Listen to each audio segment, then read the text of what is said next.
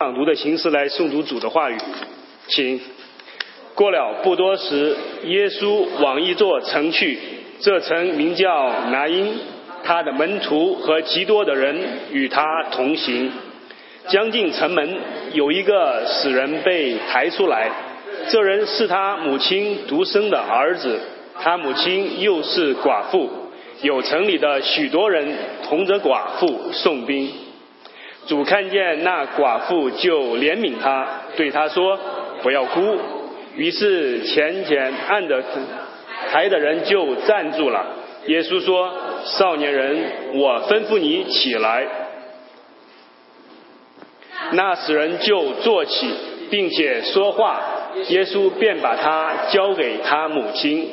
众人都惊奇，荣归荣耀于神，说：“有大先知在我们中间兴起来了。”又说：“神眷顾他的百姓。”他这事的风声就传遍了犹大和周围的地方。下面是王牧师正道的时间，正道的题目是小城故事。呃，我们感谢神，高兴啊！刚刚听到这么好的现实啊，这感谢神。那在在我们这个礼拜，我在想跟弟兄姊妹分享这个题目。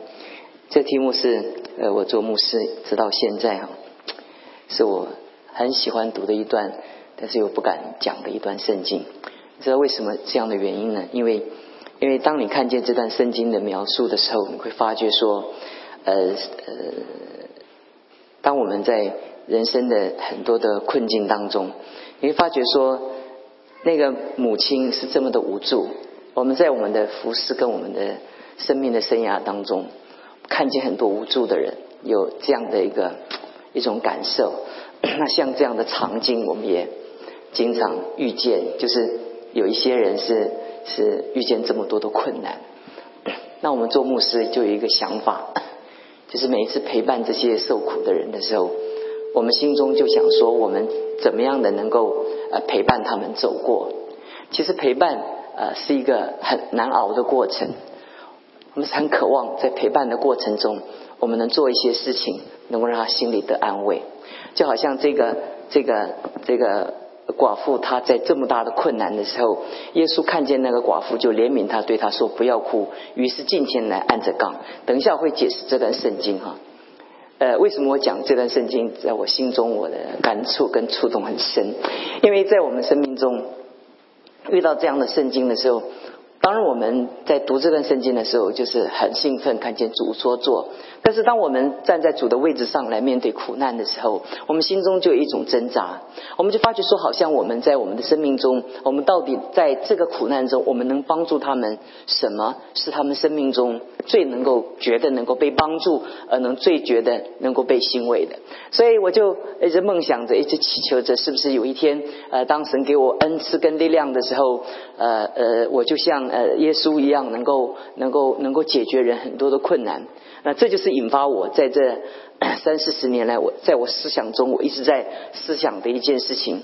待会儿我要跟你回答这个问题哈，我现在先不讲这个问题，我先告诉你为什么这段圣经触动着我。那为什么这段圣经它到底耶稣基督摆在这里的时候，要我们这些后面的人，我们在读这段圣经的时候，到底耶稣在这个苦难当中，在这两千年这么多的这世界的苦难当中，他怎么解释了这个苦难？这是我等一下要来解释的。那我们首先要来讲讲这段圣经的开头的时候，我们发觉说，呃，这段圣经它有一个。呃，时空的背景哈，在这个时空的背景当中，你会发觉说，在拿因城这个城里发生的故事的之前，耶稣所面对的那个背景哈，耶稣在呃路加福音第七章的时候，你会发觉一个神迹接着一个神迹在第七章发生着，所以耶稣基督的侍奉，在他的侍奉中，他好像是从低谷到高峰哈。其实到了他上十架的时候，几乎是他侍奉的一个一个最高峰。他最高峰的时候不是做王，最高峰的时候是被定十架。所以到第七章的时候，你会发觉说，那一个神机接着一个神机，一个神机带来一个神机，带来人对他的簇拥啊。所以每一次当耶稣基督行完神迹的时候，就有一群人在旁边来簇拥着他，来拥戴着他。他们期待着米赛亚，他们期待着那个那个呃米赛亚的一个来临。他们期待的这个米赛亚，就是就是像耶稣这样。所以他们在耶稣的身上所看见的每一点每一滴，越来越像他们在他们这这多年来，在这多少千年来，他们心中所渴望的那位米赛亚。第一个，他遇见疾病的时候，他能够使疾病的人得医治。第二个，他他遇遇见死死人，他能够使死人复活。他看见没有人吃的时候，他会行神机，五饼二鱼能使这么多人吃饱。你想，如果在我们那段时空当中，我们看见这样的人，我们的期待是什么呢？我们当然期待就期待这个人能够能够解决我们的问题。其实我们回顾在二战以前，我们看见希特勒为什么起来那么快，就是在德国那个时候，他们几乎在一九。二二七二九年三零年的时候，在美国经济大萧条的时候，美国永远在那个时候一直到现在都影响整个世界。美国的经济的活动就影响了整个世界。那所以美美国的大萧条就影响了整个的欧洲，所以整个在德国就完全的就是有有五六六百多万人失业，六百多万人失业。所以当希勒起来的时候，人人看见在他的身上啊找到了希望。所以人当时这么的拥戴希特勒，其实，在历史的场景中。我们发觉这个场景经常的出现在耶稣的那个时代，当然是如此呢。耶稣行神迹的时候，耶稣做这些事情的时候，他们就在他们的想象中，他们希望他们的想象能够继续不断的扩大，以至于耶稣基督是符合他们救他们脱离罗马的铁蹄的统治之下的那位他们期待的君王。所以在这个时候。那那个队伍是是是欢乐的，那个队伍是欢乐的，那个队伍是充满了朝气的。等一下我们第二段要讲到的。可是可是你会发觉，在这个背景当中，过了不多时，耶稣往一座城，这个这个城所面对的那个那个情形跟那个状况，这个城名叫做拿因城。拿因城在在离开。加百农的一天的路程，拿因城位在隐多尔跟苏念之间，它是一个小城，它不是一个一个兴旺的大城，是一个小城。但是在这个城里面哈，有一个特征哈，这个这个城的那个近郊哈，它满了坟墓，满满了坟墓。那我们不了解呃这个这个坟地是葬了哪一些人，但我们至少可以有一个我们的想象，可以想象在这个城中，它是一个荒凉的，它是一个一个一个。一个很小的一个城，但这个拿因城的，它原来的意思是是愉快的，是美好的。但同样这个字也涵盖着苦难。还有我们在读圣经的时候，就发现这个这两个字是不能摆在一起的。不能摆这些。当我们在做字义研究的时候，我们就发觉说，说这个既然是美好的、愉快的，呃，是让我们觉得兴奋的，但是觉得为什么还有一些呃苦难跟磨难呃在我们当中呢？其实回想到我们的生命当中，在我们的生活的一个整个的过程当中，你会发觉那个日子常常就是如此哈。所以有一首诗哈。啊，我要谢谢光中，他把我呃中文翻成英文了。这是我从一本那个 注释书找到的那那个那个解释。他们怎么讲到形容他的哀悼呢？他说清晨尚未推到夜晚，但是有一颗心早已经破碎。只要天上蔚蓝，呃呃，草原上翠绿。傍晚，呃，他紧接着，呃，邀来了黑夜，黑夜又等待的次日，所以我们发觉这整个情形是以悲伤相接，年复一年的呃不断的一个连接。我们看这样情形的时候，因为我们也许我们生在美国哈，美国我们中国人的翻译很好，美国哈是美丽的国家，对不对？呃，这为什么我们当时为什么我们翻译叫美国呢？它其实它不是偶然的，因为这块土地是全世界哈少数最美好的地方哈。呃，没有，你你你有没有想到，在在今年的时候，呃呃呃，美国成为世界最大的原油的输出国？你有没有想到？你没有想到，当时在多少次的那个原原油战争的时候，那个整个世界在天翻地覆的时候，你会发觉说这个国家。超乎我们的想象。其实你我都住在一个一个被祝福的一块土地上面。那这块土地它有很多的祝福没有看见，这块土地还有很多的祝福我们没有了了解。所以，所以在这种情况之下的时候，你会发觉说，在呃这块土地里里面的时候，你会你会你会发现说啊，也有很多悲伤的事情。也有很多呃失望的事情，所以我们的人生，我们常常在形容哈，我们的人生，我们我们常常想，我们的人生最好就是充满了欢乐，充满了欢乐。可是，对不起，我告诉你，从罗马的一个诗人，他讲到，他讲到说，我们本身就充满在一个住在一个充满的破碎的心怀的世界当中。这是我跟弟兄姊妹开始要来讲到的，在这个世界里面，这个世界的一个一个真相，这个世界我们所接触的哈，你所能够理解的，你所能接触的，在你的范围当中，在整个接触的范围当中，其实这个世界其实一个苦难接着一个的苦难哈，呃呃，二零零一年的时候，你记得吗？九一一的时候有三千九百多个人死亡，那接着二零零三年。那伊拉克战役产生，那到二零一四年的时候，美国要撤离伊拉克，在二零一四年还没有结束的时候，有一个另外一个苦难，ISIS 就就就突然又爆爆发起来，你会发觉，接着全世界又又陷入了那个那个极端的混乱当中，你会发现一个混乱还没有解决，另一个混乱怎么样又兴起来。在我们的想象当中，这一切都是美好的。当我人生解决了这个困难的时候，我从此以后过着幸福快乐的日子。每一次我们看见那些 那些童话故事的时候，看见那些电影的时候，我每一次看见那电影的时候，当那个电影到 the end 的时候。我是想说啊，这个饱经磨难的这一对情侣，他们终于结成夫妇。我在想说，他们在一起生活的时候，呃，接着他们要不要生孩子？哦，要生孩子。接着他们会为为着呃呃三餐在哪里烦恼？他们接着到底半夜谁起来喂奶？呃，那个我说我说他们在前半段演的是是让我们觉得 充满了浪漫跟憧憬，可事实上。你进入他们的镜头的另外一面的时候，不不是如此，他有很多的你难以想象的这些困难，这是我们很多的影片，很多我们的想象，给我们一个错误的概念，觉得人生啊一般都是美好的。最近我们的教会。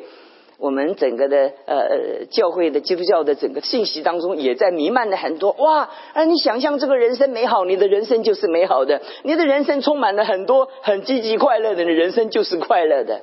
但弟兄姊妹，真相不是如此。圣经告诉我们的不是如此。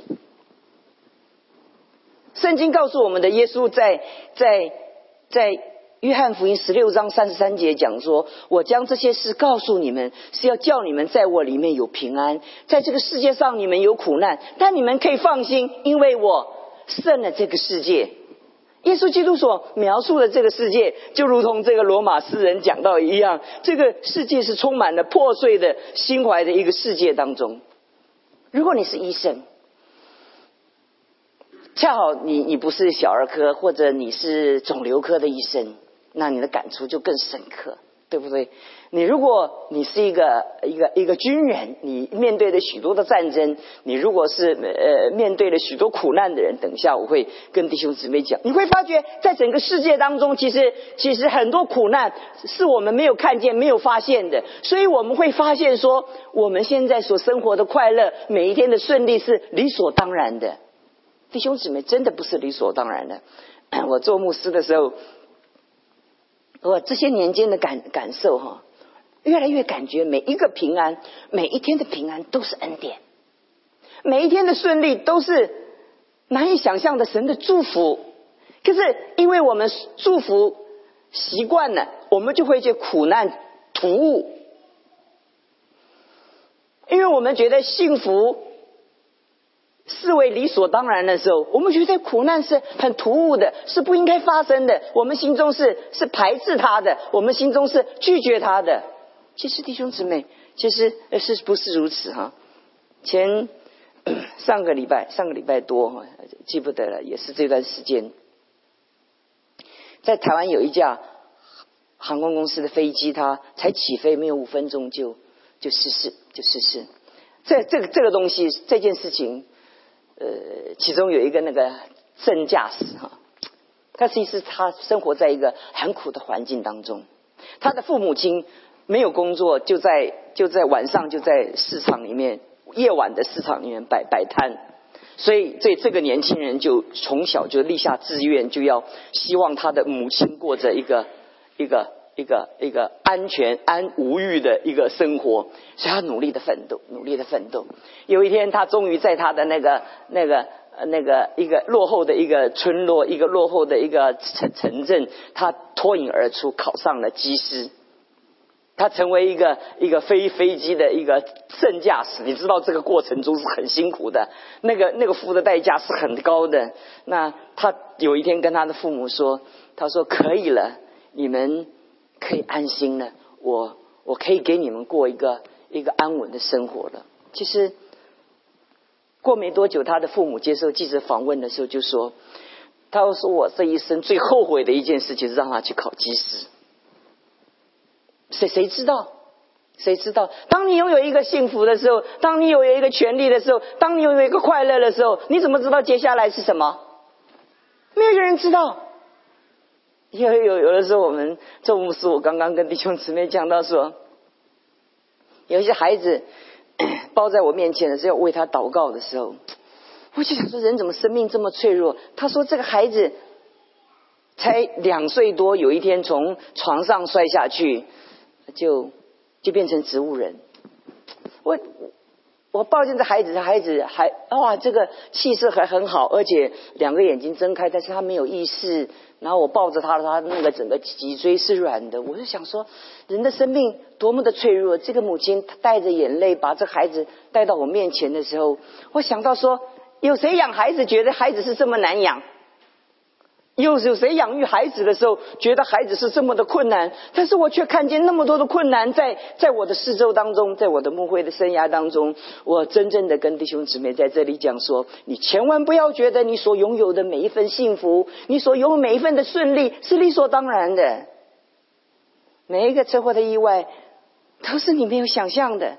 很多人开车开车开车开车在在在在高速公路上面，突然前面有一个铁铁条，那个前面在在钢钢架的一个铁条飞了出来，就真正从驾驶座怎么样怎么样的插到他的心脏。他他想到他开车会开开开开开开到高速公路上面，前面一个一个一个载钢筋的一个一个一个货车，它的钢筋会绑不好，因为在弹跳当中，那钢筋怎么样？整个长长的，它从那个车上飞了出来，那就从飞了出来，从那个速度当中就直接的插进来，没有想到，没有想到，所以在这个世界上所有的。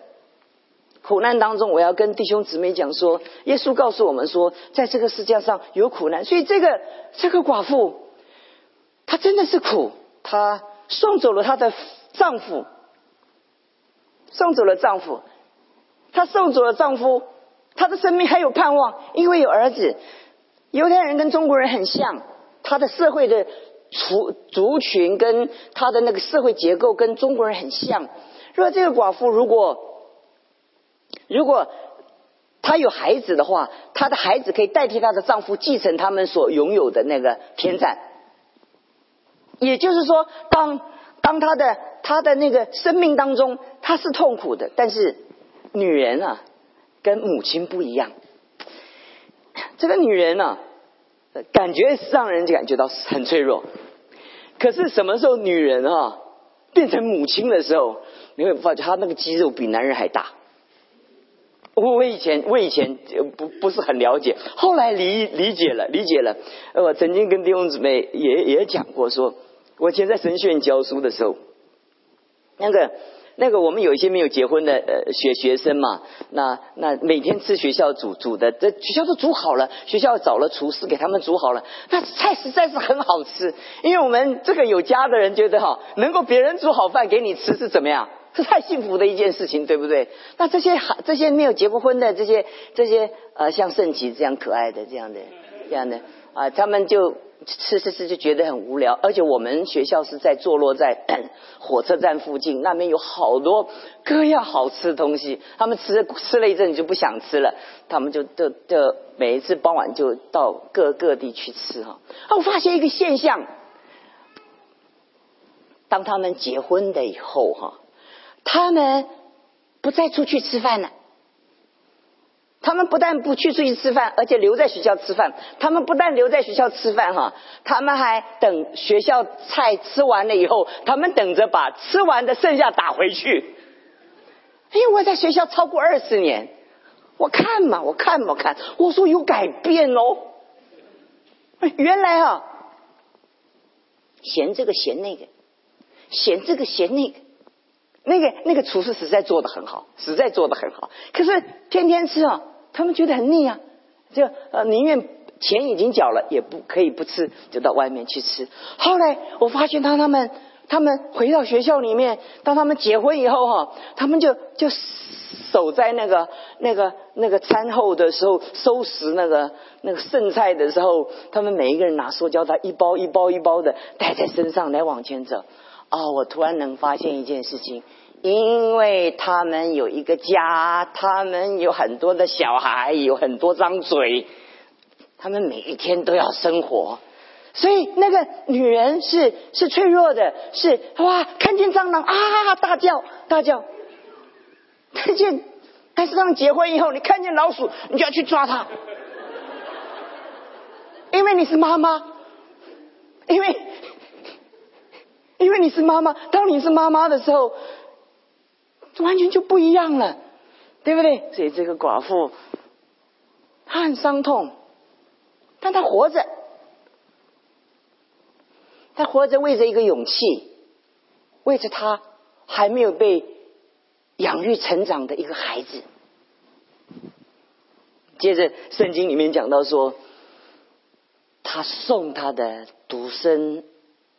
儿子去安葬，所以到了第二段的时候，你会发觉这个母亲痛不痛呢？当然痛。列王记上十七章同样讲一个例子，讲到讲到那个那个那个旧约的那个寡妇，她她跟先知说：“我没有坛，我坛内只有一把面，我瓶里只有一点油。现在我去找两根柴，我回家，我要跟我的孩子做了饼。我们准备当吃完这个饼以后，我们就决定两个一起饿死。”你看这个这个这个悲惨的这个这个这个记录，代表着这个，你会发觉死亡其实不是最可怕，死亡加上绝望，让活着的人像死人一样。死亡本身不可怕，因为死亡他就没感觉了，但死亡带给人的感觉是。很可怕的，等一下我要跟弟兄姊妹讲这个。这个死亡本身不可怕，因为死亡都对死死的人 OK 了，死亡对死的人 OK 了，结束了，结束了。可是，可是那个死亡带给还活着的人是很痛苦的。这个寡妇也是一样，她活着的时候是是是很痛苦的。在第二次，她面对了她个人跟生活性的这样的一个一个困难。这个孩子死了以后，她所有她的丈夫所拥有的一切，她就不能够继承，不能够继承。所以她的生命中是是很痛苦的。我讲到第一个大段结束的时候，我要跟弟兄姊妹讲到一个，在我们生命中，你怎么样的想苦难？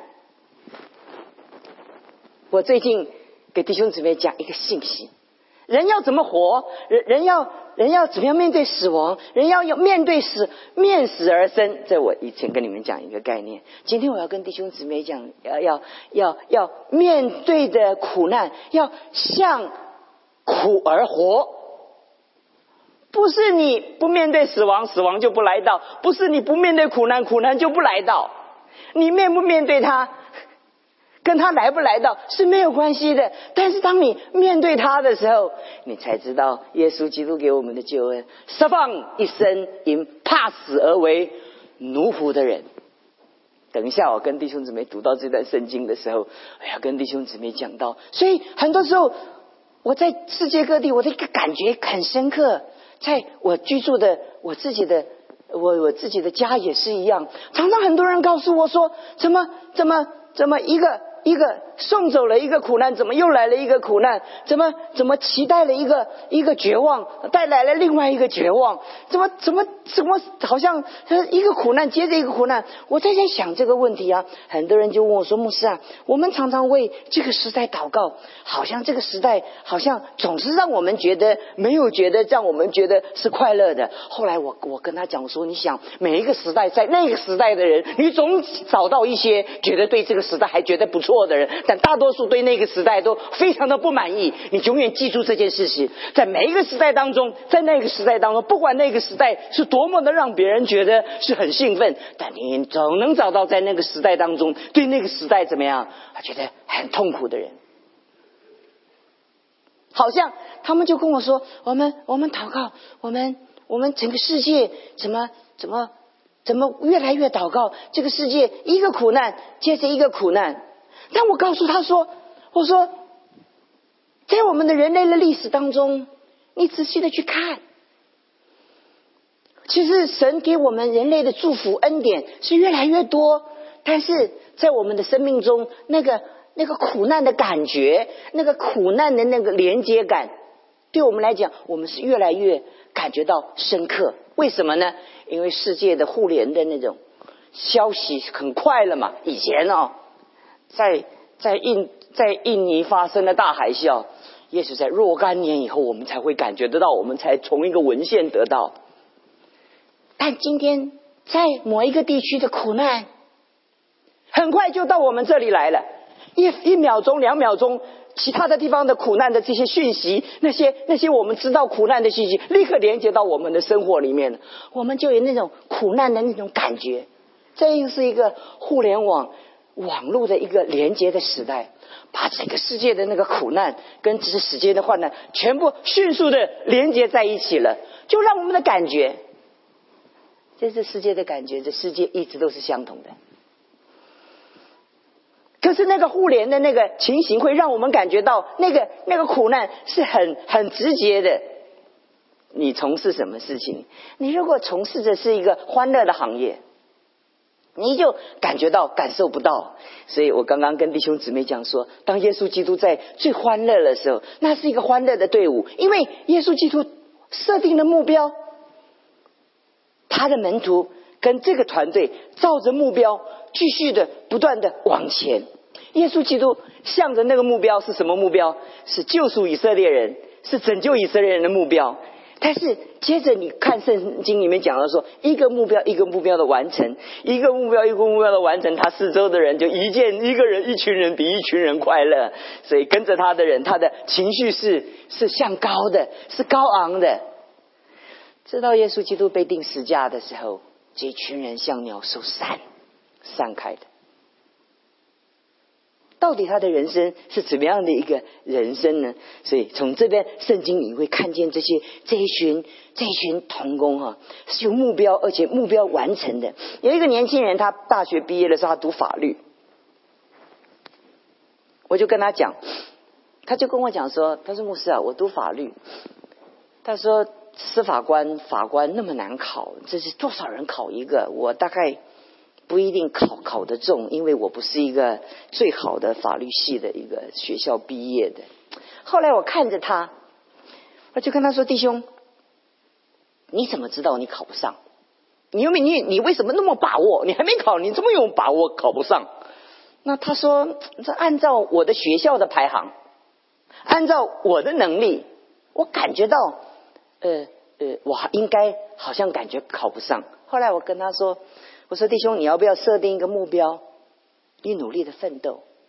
他说好，所以那个弟兄就设定目标，到图书馆，除了吃饭以外，全部埋在图书馆。哇，第一次考上司法官，考上，看见他全家哈，高兴的不得了。从此有我去他家哈，我还没去门就打开，我还没坐上东西就封上来，没有，我只是给他一个目标。他完成他的目标，他们全家为此怎么样？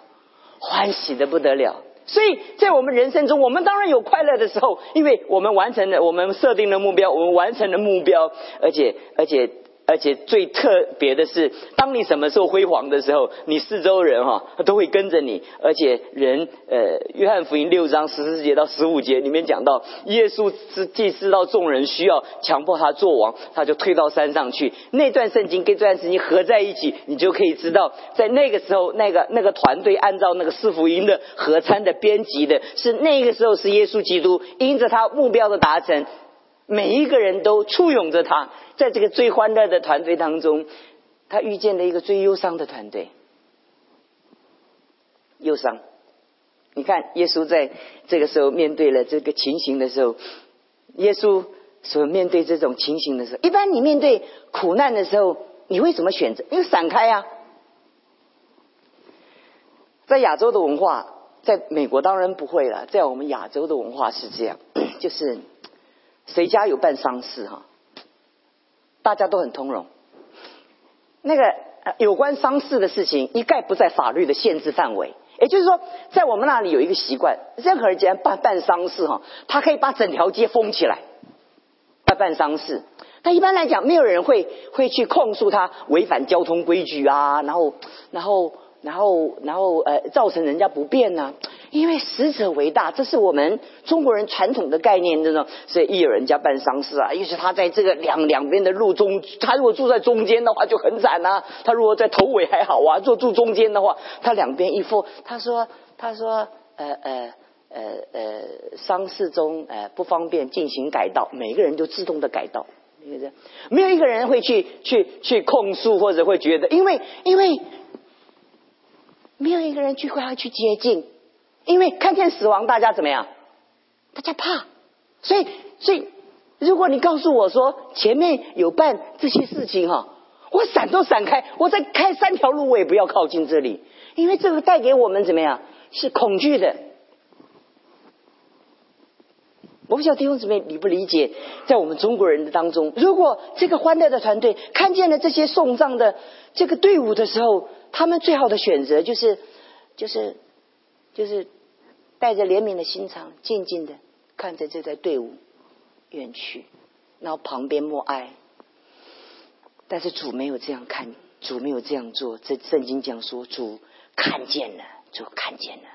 弟兄姊妹，这段圣经讲到，当主在这欢乐的队伍中、得胜的队伍中，看见了那个人生的苦难的时候，这边讲说，主看见了。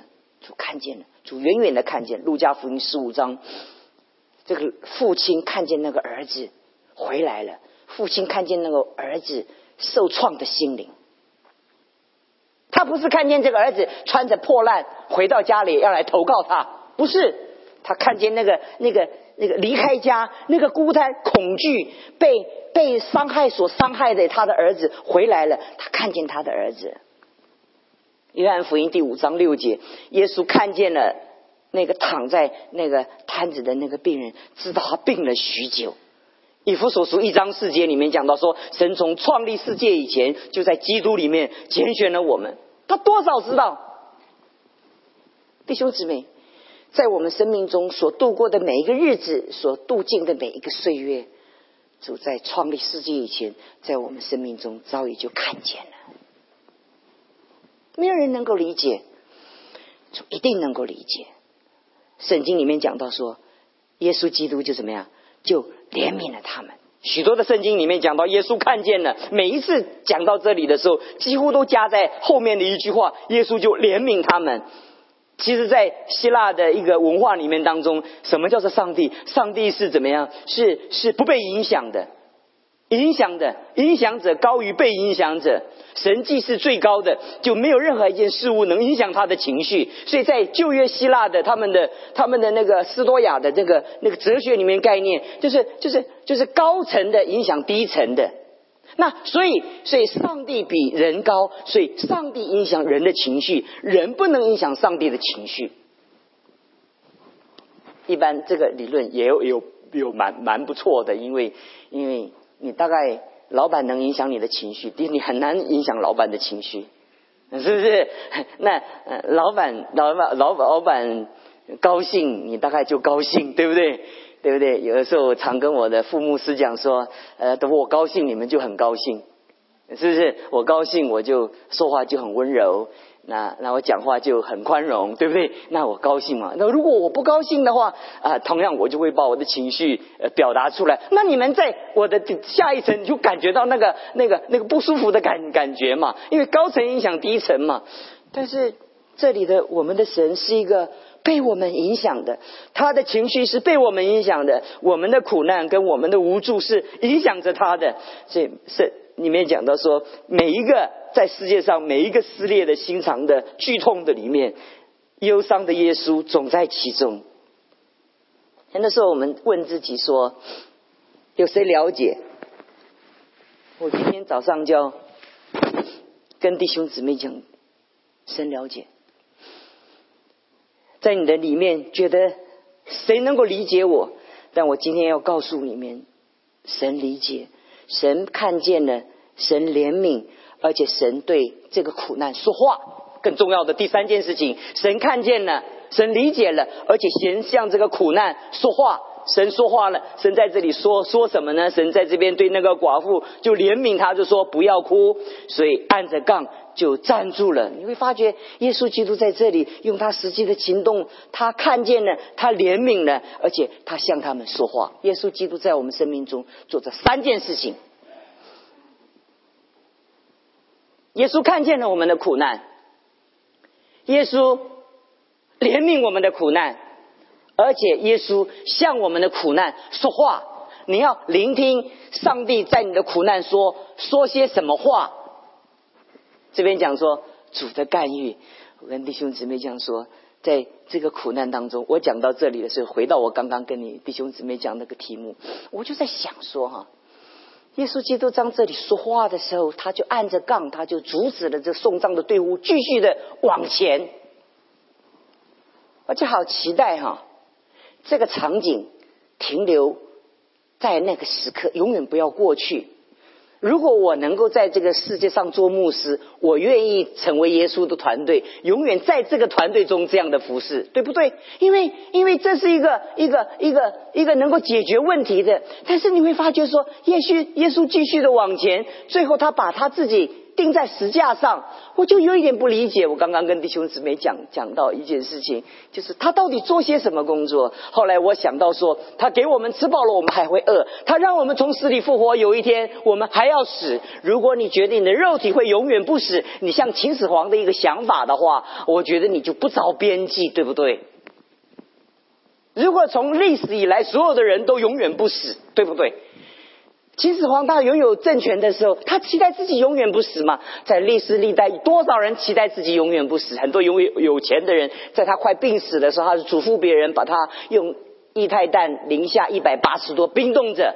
他期待有一天，他他医疗科技进步的时候，人家会把他解冻，然后再把他治疗好。很不着边际，因为在若干年后，没有人认识他。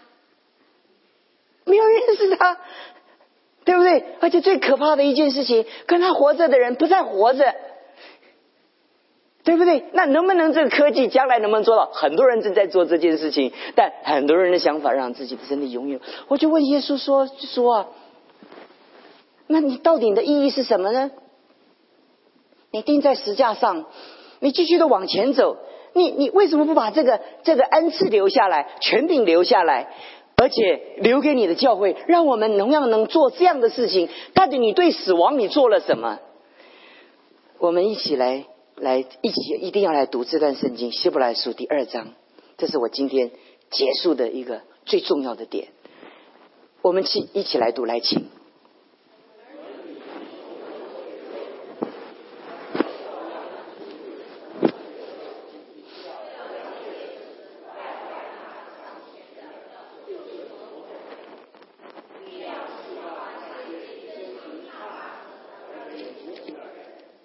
今天我要跟弟兄姊妹分享，就是最中心的这段圣经。今天在耶稣基督的救恩所要成就的这件事情，儿女既同有血肉之体，他照样成为血肉之体，要借着死败坏那掌死权的，就是魔鬼，释放那些一声音。请记住，圣经讲什么？释放那一声音，怕死而为。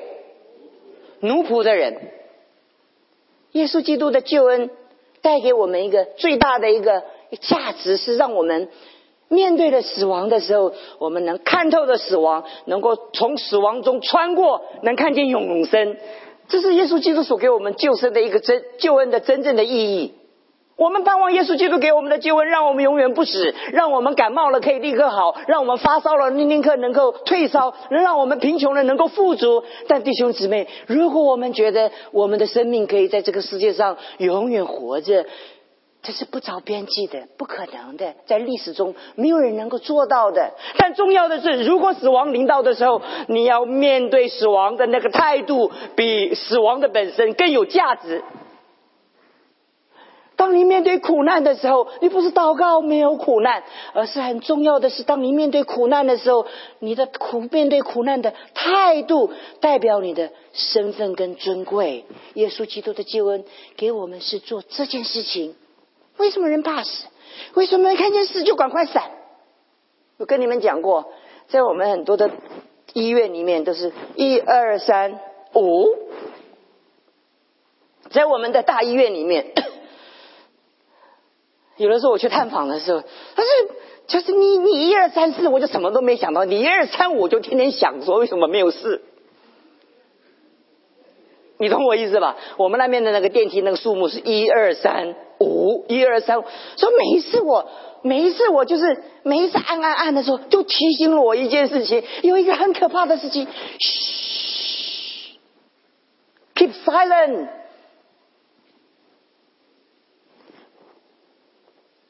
过年的时候，他不可以抢死。过春春过年大年初一的时候，我们在我们的家中被父母教导。那过了年初一可以讲，你看那是现实，对不对？怕。我今天跟弟兄姊妹讲，救恩给我们最重要的目的，让我们在我们的生命中，让我们经历到我们一生。释放我们一生因怕死而奴仆，因为你怕就就做他的奴隶，你怕就做他的奴隶，你怕苦难就做怕做苦难的奴隶。所以你面对苦难的时候，你就觉得哎呀，哎，不要来到，不要来到啊！一来到，我们就说神，为什么是？我常跟弟兄姊妹讲，当你生病的时候，你应该问说，为什么不是我？千万不要再说为什么怎么样？是我做医生，在我们当中很多做医生的很多病人一定问你为什么？为什么会得病？有没有？有没有？呃，吴医师，你今天来，你你因为很多医生会不会常问你一件事情？吴医师为什么会得这个病？为什么会得这个病？为什么会得？为什么会得？为什么同样我们家吃一起吃东西，为什么我得他不得？大多数医生没有办法回答你，是不是？为什么同样呼这个空气是他得病了毒，我没有得病毒？太复杂了，这里面太复杂，我们没有办法面对这些答案。但面对苦难的时候，耶稣基督给我们的救恩，当他在挂在石架上的时候，许多人那种对死亡的那个意义重新解释了，释放那一生因怕死而为怎么样奴仆的人。所以从今以后，我们对人生的那些事情的时候，我们所感觉的是是啊，死亡，死亡，感谢神，死亡为什么人家怕？因为是绝望，是据点，是是你将拥有的再不能拥有了，你你你所享受再不能享享受了，你所得着了再不能得着了，这是人对死亡的感觉。但真正的意思是，死亡像一个旋转门一样，我们。通过去以后，我们进入永生，对我们来讲是一个很大的一个盼望。基督徒在我们生命中，懂得面死而生，面苦而活，就是人生就不一样。我们常讲说，我们要感恩，我们常常要喜乐。弟兄姊妹，你不解放这个，这个你对错这个人生的错误的态度，你怎么喜乐？你没有办法喜乐。对不对？因为你想说最好不要生啊，生病了啊，就整天愁眉苦脸。我我要投资，我就是不要亏本。那这个全世界的钱赚来赚去，你赚的钱从哪赚来的？从别人的口袋赚来的，对不对？那有的时候，当你得着的时候，你也要预备有一天你会损失。当你有一天赚钱的时候，你还要懂得这个钱会花出去。所以很多人他只懂得钱进来，他不愿意钱出去。所以每一些钱出去的时候，心如刀割。对不对？他就是钱流动，它才会钱嘛。钱不流动就不是钱了嘛。所以，所以整个经济的活动就是他会活动。所以，当我今天哦车子坏了，对不对啊？最近梁茂修车，而且很心疼啊，修那么多钱。但是感谢神，我赚那么多的钱就是要花的啊，啊对不对？那你怎么会说啊花这么多钱？每天早上起来就要花这么多钱，花这么多钱保险，花这么多钱。买这个花这么多钱，这样，亲爱的弟兄姊妹，这是我们错误的人生的态度。你整个人生，你面对这是理所当然的，你的人生。信息结束的时候，我停留在这个圣经上面，我要给弟兄姊妹讲一个故事，就结束。这是这是最近最新的一个故事。我们看一个看一个看一个那个看一个照片，在这个这个照片。哎，这个我要给你们介绍这个人，这个人这是最近才才才发生的。这个人太太太让我们很惊讶了。这个这个女孩子，我跟你讲她的故事哈。她的名字叫做凯拉珍穆勒穆勒哈。他他是住在那个那个。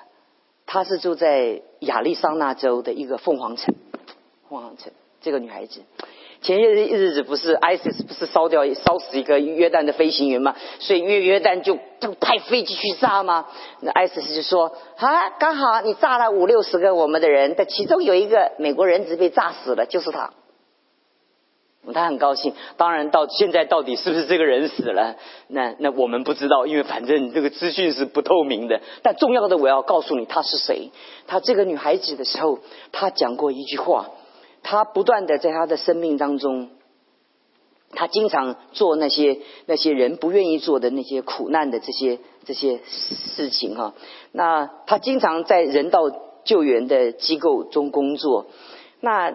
他的母母亲很重要的，就是他的母亲有有一天问他说，他的父母双亲问他说，我什么使你促使你不断的投入这些救援的任务？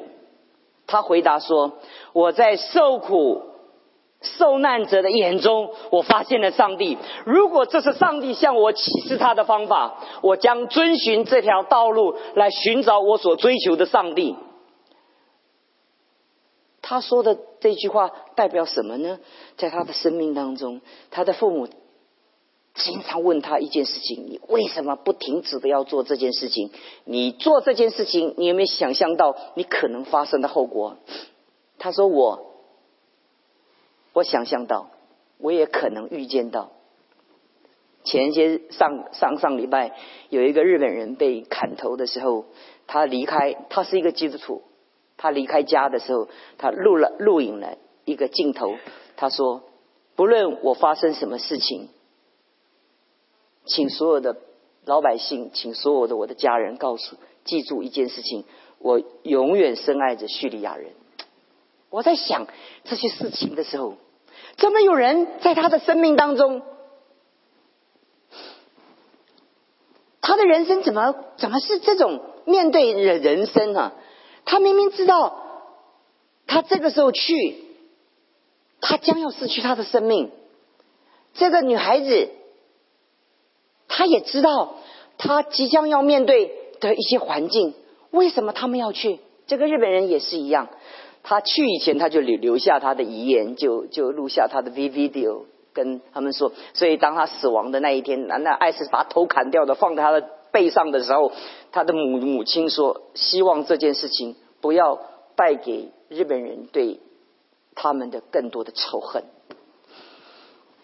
人对这件事情的态度，人对苦难的态度，显示人生命中的尊贵跟价值。有一天我们活着，活着，活着，活着，有一天我们会垂老而死。那死是什么呢？所以我今天结束的时候，跟弟兄姊妹讲说，在我们生命中，我不是告诉弟兄姊妹，我们没有事，我们去找苦，我们没有。但有一天，当你面对苦难，当你面对代价的时候，在你的生命中，你不会惧怕，这是我们生命中的态度。你好好运动，让自己更健康。但但在你好好运动的当中，你你却不是一个想法，说我好好运动，我就可以长生永远不死，不是这种想法。我好好努力读书，不是代表好好努力读书，你一定能考第一名。你努力的缘故是让你没有遗憾。就这么多而已。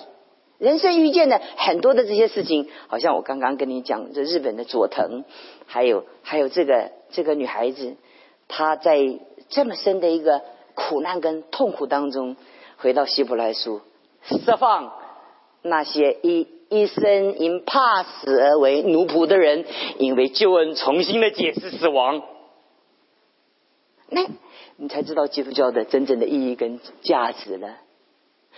基督教重新的解释了苦难，如果可如果可行的话，下礼拜跟你们讲什么叫做苦难。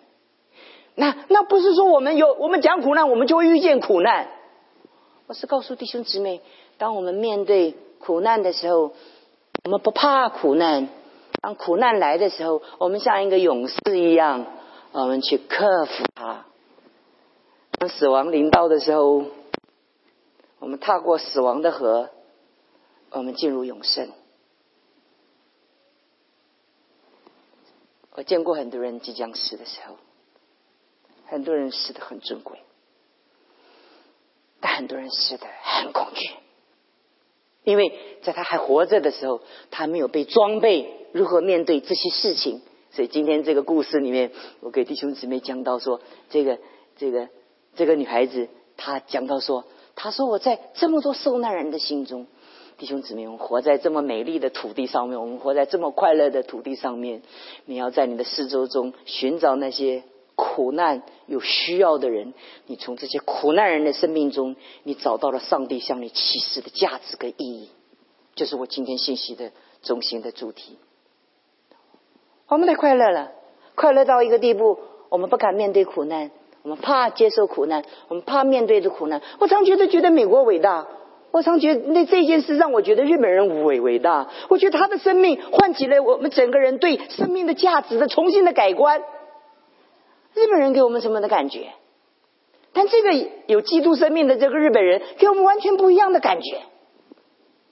他跟他的家人重新的解释，重新的诠释那个那个那个死亡对他的意义。我觉得，我觉得人可以活着。当人活着的时候，给人的一个一个价值，那个意义，我觉得是最让我们思考的。我们要成为一个伟大的人，我们在这个时代当中，我们需要像这段圣经告诉我们一样，耶稣基督按着杠对死亡的时候，告诉那个妈妈说：“不要哭，不要哭。”耶稣也对我们的苦难跟我们说：“不要哭。”耶稣让我面让我们面对所有的死亡的时候，耶稣告诉我们说：“不要哭，因为他看见，他怜悯，他向我们说话。”我们祷告，主，我们感谢你。当我们看见这故城里发生的故事，我们就就知道，在我们生命当中，我们渴望在我们生命中充满的是你给我们的顺利。享乐跟祝福，但当我们拥有的时候，我们恐惧着失去；当我们快乐的时候，我们担心忧愁；当我们顺利的时候，我们恐惧坎坷。这些情绪纠葛纠结在我们的心中，使我们没有办法完全的得到释放。但今天你的话却告诉我们。我们，你我们既有血肉之体，你就同我们有血肉之体，你就借着死败坏那掌死权的，释放我们这些一生因怕死而为奴仆的人，亲爱的主，感谢你，我们不再做死亡跟苦难的奴仆，我们从此以后，我们因着你的恩典，因着你的救恩，我们要做死亡跟苦难的主人。主，我们如今我们面对这些遭遇的时候，我们生命中我们却带着一个勇气，我们却带着一份力量，让我们知道人生命的尊贵跟他永恒的价值。就，谢谢你听我们的祷告，奉主耶稣基督的名求。